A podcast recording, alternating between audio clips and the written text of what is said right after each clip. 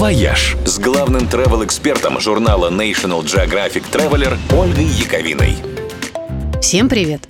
29 марта 1891 года Александр III подписал высочайший рескрипт о начале строительства Великого Сибирского рельсового пути, который позже стал известен как Транссибирская магистраль. Легендарный Транссиб – самая длинная железная дорога в мире, более 9 тысяч километров от Москвы до Владивостока. По сложности реализации этот проект можно сравнить разве что ну, с запуском человека в космос. Для тех лет проект железной дороги через всю Россию, где и с обычными-то дорогами беда, казался полнейшим сумасбродством. А сегодня на некоторых участках поезда идут с интервалом, как в московском метро. По этому показателю Трансип занесен в Книгу рекордов Гиннесса. Многие технические решения при его строительстве были совершенно беспрецедентными. Например, первый в мире тоннель, проложенный в вечной мерзлоте на Амурском участке дороги.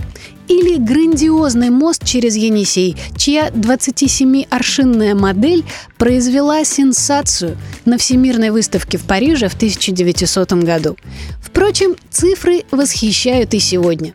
8 часовых поясов, два континента – 90 городов и как минимум 6 дней в дороге.